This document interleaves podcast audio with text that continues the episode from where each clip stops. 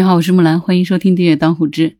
这段时间，这个人工智能发展哈，闹得沸沸扬扬，导致于说我们现在随着经济的发展呢，我们的很多行业现在也开始出现了不景气，很多人的职业生涯好像面临了一个重新选择的问题，所以转行似乎是成了现在很多人不得不去面对的一个事情啊。前两天和几个学生也在讨论关于转行的问题啊，今天就想跟你聊一聊，转行容易吗？要怎么样才能真正的转行呢？他可能大概需要多长时间呢？啊，之前曾经看到过一本书，作者说呢，职业的身份就像是一颗善良之心，它不是一劳永逸的，而是不断的丢失和重新的获得。而成年人的发展是一个需要质疑和做决定的过程。一个既不会质疑也不会做决定行动的人，他是没有出路的。转行更像是一个自我更新的过程，他需要的是打破常规，重塑自我，这就是一个投入和实践的过程。所以，当我们回首过去的自我，重新排列优先级，探寻真正的兴趣，就是我们转行的开始了。其实，在我们的转型之初呢，我们经常是在新旧角色之间徘徊。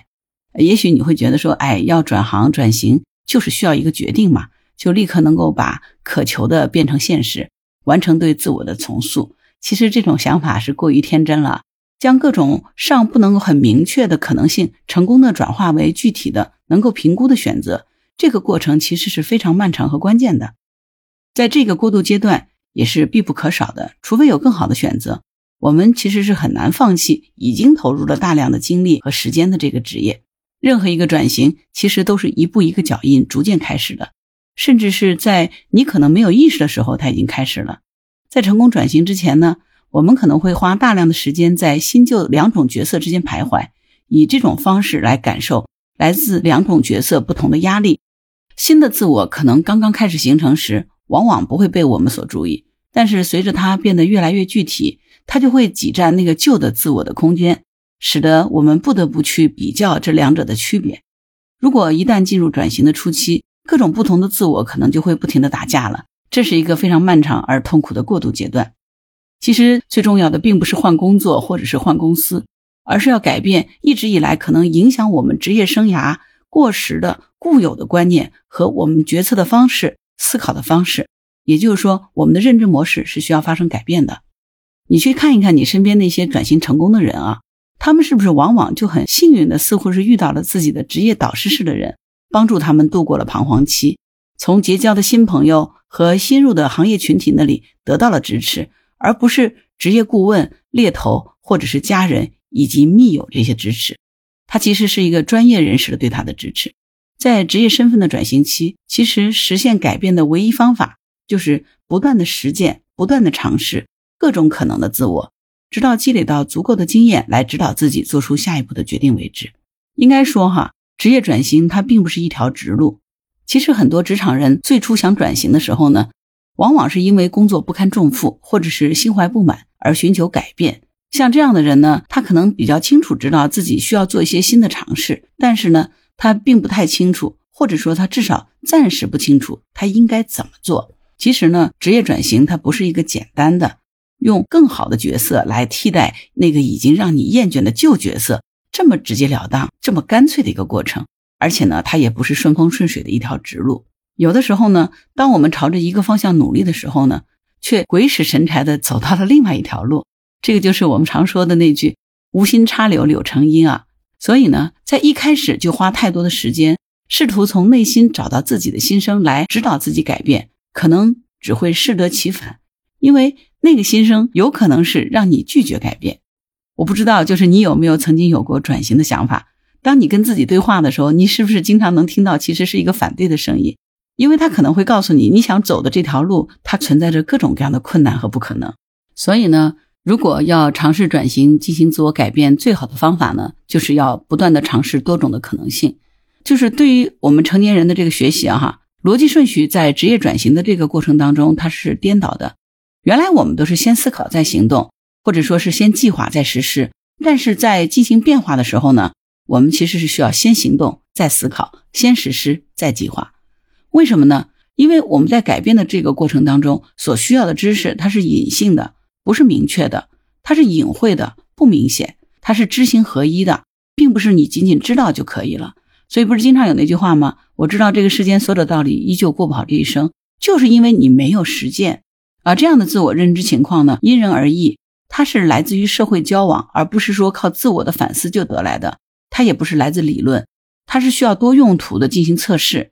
只有在改变的过程当中，通过我们的实践，我们才能获得对它的认知。所以，其实这是一种试错的学习模式。学习它是具有循环性、重复性的特点的。当我们采取了行动，一步一个脚印儿，并且对这个行动结果不断的做出回应，进行复盘的时候，于是呢，慢慢在这个过程里就形成了一种清晰的新的模式。其实，转型是我们摆脱过去的自己的这样的一个过程。每一个离开自己从事多年职业的人都会经历一个摆脱过去的自己的这样的一个过程，那是一个让人感到焦虑、害怕、无所适从和难以适应的时期。我是经历过这样的时期，而且我经历过不止一次这样的时期。这个过程真的是很煎熬的。你可以这样想象一下，这种状态啊，就像是活在真空里，悬在半空中，不着地，无处安身啊。这些词儿真的都是很精准的啊，在我理解啊，导致这种状态的原因是什么呢？是因为尽管我们知道自己即将摆脱旧的身份，但实际上呢，我们还是在扮演着那个旧的角色。其实，因为呢，我们并不确定未来是什么样子，在向前飞跃之前，我们在回顾过去，其实是在做必要的准备。而且呢，彻底摆脱旧的身份，要远比我们想象当中难得多。这个哈，一定要做好心理的准备。呃，比如说，我们其实经常在新闻或者是报道里面会看到啊，当下，比如说对于女性来说，平衡工作和个人生活进行转型，是很多人面临的一个问题。那有一个关于女人握着石头游泳的故事，我不知道你有没有看到过啊？就是有个女人手握着石头游泳，当这个女人她接近湖心的时候，由于石头很重，女人就开始下沉了。岸上的人看到的时候呢，就劝她要扔掉石头，但是呢，她却固执的带着石头一直游，于是呢，她就下沉的越来越厉害。对于那些在岸上的旁观者而言呢，解决的办法是显而易见的。随着它不断的下沉，人群当中。扔掉石头的声音呢就越来越大，但是人们大喊大叫是无济于事的，因为他根本听不见嘛。只有在他即将沉入水底的那一刻，人们能够听到他说：“我不能扔那块石头，是我的。”所以呢，这个故事就表明啊，我们是如何固执的坚守自己原来的状态的。不管工作多么不开心，可能大多数人都会试着去做下去。因为当前的职业角色和可能的自我是有着必然的一些联系的。也许这个可能的自我，它有一些过时，有些跟不上时代的发展，但是它却是我们曾经非常想要的一个角色。对于任何一个人来说，那是过去曾经的自己。我们如何才能舍得把它丢弃呢？这几乎是每个人都会面临的困境和难题。所以这么说来，你就知道啊，我们要想去转型，它其实不是一个很短期的行为。真正要走出这一步，有一个研究表明的说，平均可能需要三年的时间。早在我们从开始寻找替代职业之前，我们可能就已经开始准备在社交、在心理上和我们的旧职业脱节了。也就是说，其实摆脱过去的自己，它往往不是来自一个突然的决定。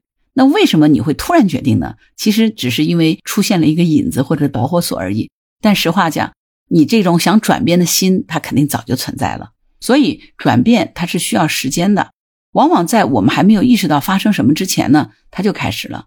比如说哈，有一项关于离婚的研究就发现，离婚的两个人啊，在最初分开的阶段，他往往是没有意识到自己已经在为离开做铺垫了，而那些分手的信号呢，其实早在若干年前就已经出现了。我有一个朋友，他是一个医生，他呢打算离开这个医疗领域，而且已经即将要离开这个领域了。他就说呢，其实可能是他自己主动寻求改变，并且建立各种关系的。只有这样的话，一旦他离开忙碌的业务和他自己的病人的时候呢，他就不会有失落感。所以，当一个正在摆脱过去的人越来越多的参与到新的活动和交往的关系当中时，这些活动和关系就开始慢慢取代那些旧的关系和活动了。那些即将离职的人，相应的也会和那些旧同事的关系呢越来越疏远。彼此的需求和互相的期望呢，也就越来越少。我身边有好多朋友啊，大家都是经历过这种职业的转型啊。其实我们比较一致的共识是说，当我们决定离开一个公司，到我们真正能够走出这一步，其实真的平均需要三年的时间。那三年的时间啊，其实是很难熬的，而且基本上也没钱可挣。所以转型之前，你能不能让自己支撑自己走三年，其实是非常关键的。我自己回想了我几次转型哈，我想了一下，还真都是这么回事儿。每次转型之前，我其实都给自己留出了三年的时间。我三年时间如果不挣钱，三年后我应该会在这个行业里面站稳自己的脚跟，我应该开始有所发展。给我自己做的这个心理预期，其实都是这样子。当然，并不是从我离开原来那个岗位往后推三年，往往是我离开那个岗位一年以后，基本上新的职业和事业就开始有起色了。但是呢，回过去，在我准备离开的时候，差不多都需要有两年的时间，所以加起来其实还是个三年啊。很多人呢认为这个让渡期拉得太长，它不太好。但实际上呢，如果我们缩短这段不愉快，而且肯定是不赚钱的这个中间准备阶段，往往可能会欲速则不达。我们真的不必对那些在人生转折点上看似没有价值的这些过渡阶段啊，怀有什么巨大的戒心。其实，因为这些中间阶段，它只是意味着我们的日常活动要暂停一下而已。我们需要进行一些准备。我们都说不打无准备的仗嘛。那我们现在在做的这些不断的尝试和积累。就是为让我们成功的转型在做坚实的基础的。表面上呢，我们这些时间上是没有明确目标的活动，实际上我们的内心是有着重要的内心活动的。这些内心活动的一部分的任务呢，就是要结束一件事，而另一部分呢，是需要用更长的时间来找到替代的职业。那怎么样做这个事情呢？其实我们可以尝试着去扮演角色啊。我们不妨经常问问自己：我可以像榜样一样做吗？那这个扮演新角色和参与新项目，都是尝试新的职业身份的一种方法。与人建立联系呢，则是另外一种方法。其实，职业转型它并不是简简单单的学习新技能，或者是重新包装个人形象和简历，它和寻找自己想要模仿的榜样以及愿意归属的地方有关。我一个朋友就跟我说，他每次遇到自己感兴趣的领域，都会自己问：我想成为他吗？我可以像他一样吗？他每次都用这样的问题来问自己，来测试自己。如果这个答案是非常肯定的，他就会和那个榜样进一步的去交往，并且尝试在这个领域里头是不是能够实现自我。一旦我们开始去尝试各种的可能的自我的时候，接下来我们内心发生的这些事儿啊，真的就像进化论所说的那样，各种可能的自我啊，开始进行激烈的竞争了。你可以这样想象一下，就是你身体里头有着各种各样的自我，真的是在优胜劣汰啊。进化论说，我们是在增加新物种啊。其实可以这样讲，我们每一个自我都是一种新的选择，对吧？这种各种各样的新的选择，可能的自我变得生动和具体的时候，那就分裂成了不同的角色，对不对？我有一个朋友，他原来是一个理工男，但是呢，他一直对艺术类的工作非常有兴趣，于是呢，他最终决定转型从事艺术类的工作。他遇到的这个问题就是。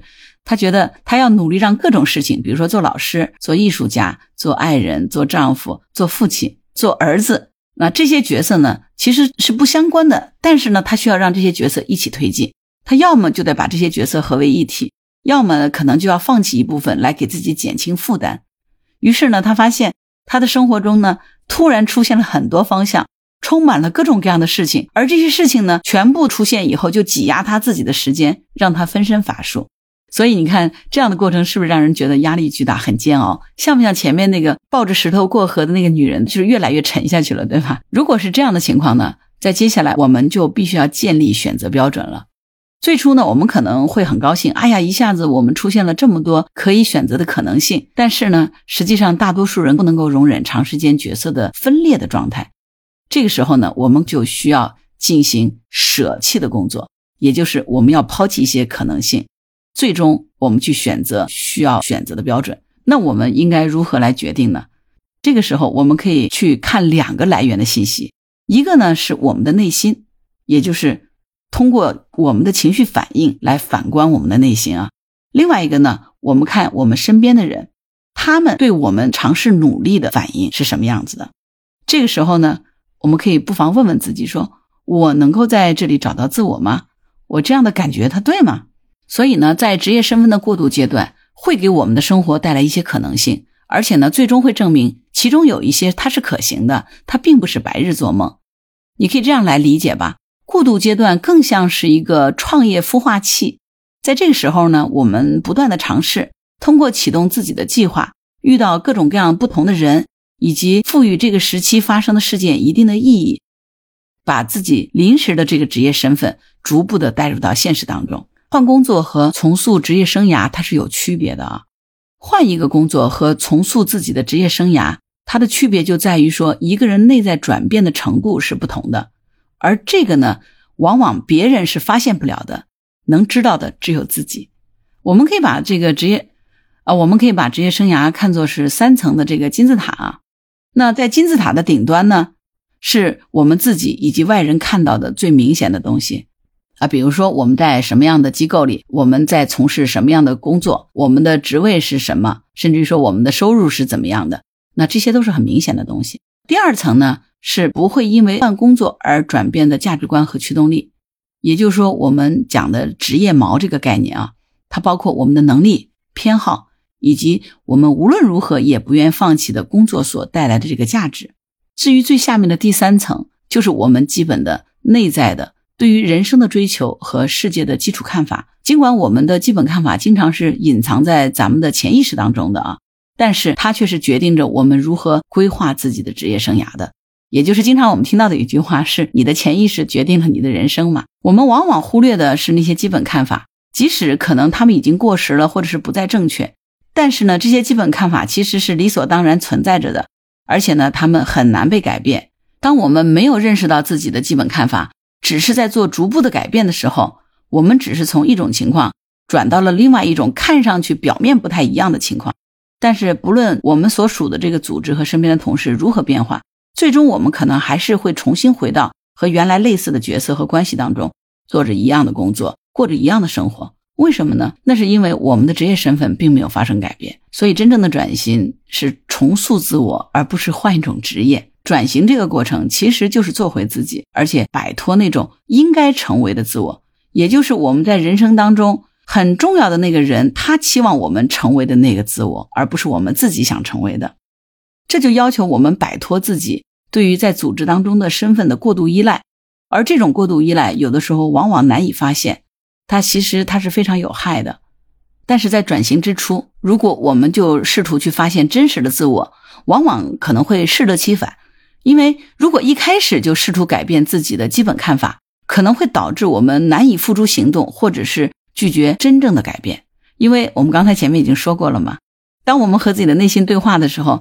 那那个内心，他还是站在过去的角色和身份认知里面，他当然会对未知的新的身份提出一大堆质疑。这个时候，我们的动力就没有了。所以一开始就试图去改变想法，可能会非常难啊，因为它会阻止我们改变的行动。只有当我们清楚了改变会意味着什么，并不是理解这个改变的概念啊，而是要明白日后我们通过改变生活会发生怎么样的变化。这个时候，我们才有可能实现深层的转型。其实，转型往往不是来自于宏伟的计划，或者是非常谨慎的策略，它真的是从实践当中获得的一点一滴的成功，逐渐逐渐增强到我们改变的能力，最终实现我们转型的成功的。当我们看到我所做的，可能才知道我是谁。但是呢，有一点一定要注意啊。那些最了解我们的人，恰恰有可能是阻碍我们的人，因为他们可能会更倾向于让我们安于现状。所以，如果我们想转型，但是我们不改变我们的社会关系网和专业圈子，那可以这样告诉你：你几乎是不可能转型成功的。这个时候，你就会发现老朋友和旧同事就逐渐的疏远了，你会有新的人脉的建立，你会感受到新的资源的输入。有个词你还记得吗？叫弱关系的力量。让你能够找到新工作的人脉，不是朋友、家人，也不是你最亲密的工作伙伴，可能往往他只是你的点头之交。对于通过自己的人脉找到工作的人来说，绝大多数派上用场的人脉只是偶尔或者是很少联系的人。你可能会问啊，那到底什么样的人他是有助于我们的职业转型的？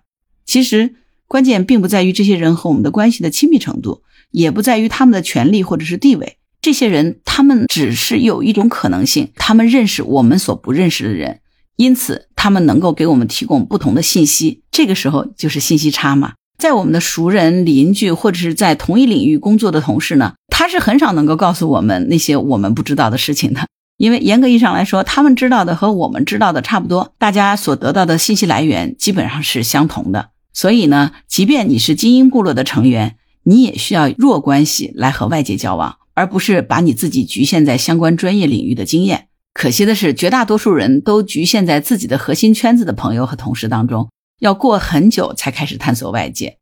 所以，如果你真的想转型，切记哈，离开那些熟知我们的人是非常重要的。我们的亲密关系网，它不仅会蒙蔽我们，也会使我们困在已经过时的旧的职业身份当中。这种自我的重塑所涉及的尝试和测试各种自我的可能性，这种旧关系与我们新的这些身份重塑是相抵触的，它一定会成为我们的阻力。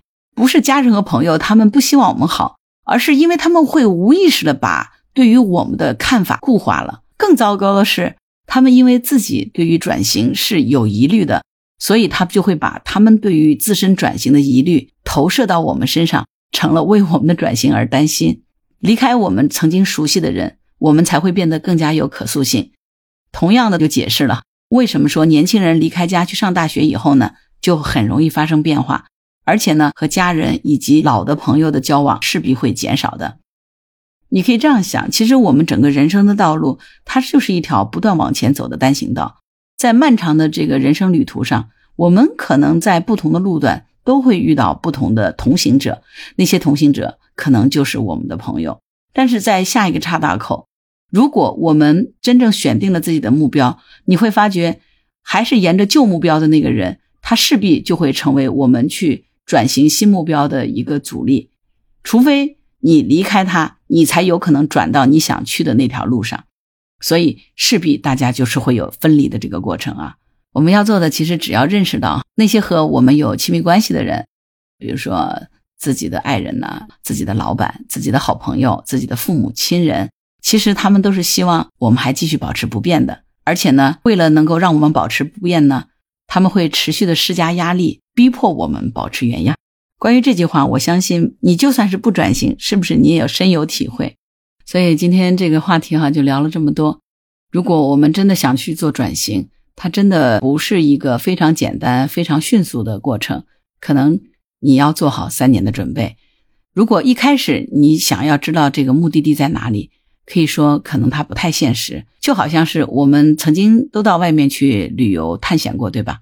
最终你会发现。那个结果可能和我们一开始想象的并不太一致，只有我们不断的去尝试，才有可能真正的转换自己的职业身份。所以，当我们不断的更新我们的目标和方法的时候，每一步越来越接近，并且再次成为最美的自己，那一定是我们最终能够达到的彼岸。也就在那一刻，我们才真正的实现了自己职业生涯的转换。好了，今天关于生涯转换这个话题，你有什么想法？欢迎在评论区留言。如果你喜欢我的节目，欢迎收听、订阅、点赞、转发、当护知。当然，如果你喜欢木兰，也可以加入木兰之家听友会，请到那个人人都能发布朋友圈的绿色平台，输入木兰的全拼下划线七八九，就可以找到我了。